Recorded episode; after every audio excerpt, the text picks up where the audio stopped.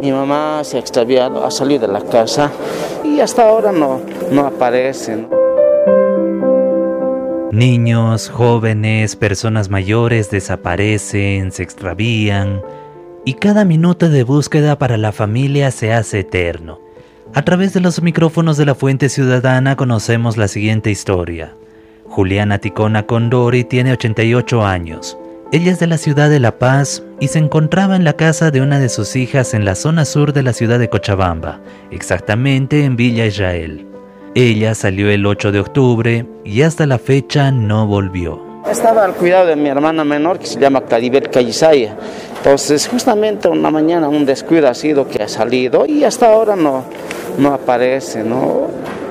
No conoce la ciudad, ella solo habla aymara, no sabe hecho nada. Entonces, nosotros estamos, los hijos, estamos muy preocupados.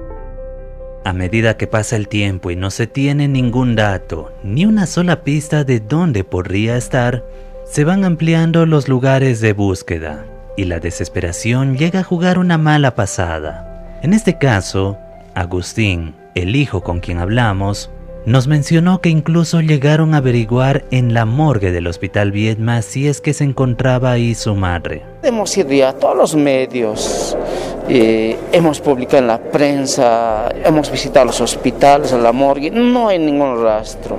Psicológicamente, ¿cómo afrontan también todo esto? No estamos muy preocupados porque ella realmente ya es de tercera edad, no se ubica bien, ya no nos reconoce a, nosotros mismos, de nuestras voz nomás ya capta, ella es cieguita, sordita, a pesar que camina normal. Esta búsqueda incansable de los siete hijos continúa.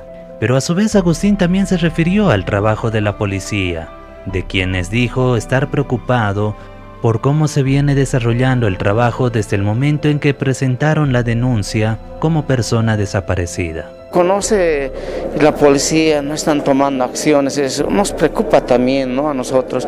Solamente nosotros, yo, yo por ejemplo vivo en la ciudad de La Paz y no conozco muy bien eh, la ciudad de Cochabamba. A pesar de eso, nos, nos estamos movilizando. Prácticamente todos los días hay familias que buscan a sus seres queridos, esperando tener ese reencuentro, sellándolo con un gran abrazo y lleno de felicidad. Para la Fuente Ciudadana, Iván Camacho de Radio Canchaparlaspa, Herbol Cochabamba.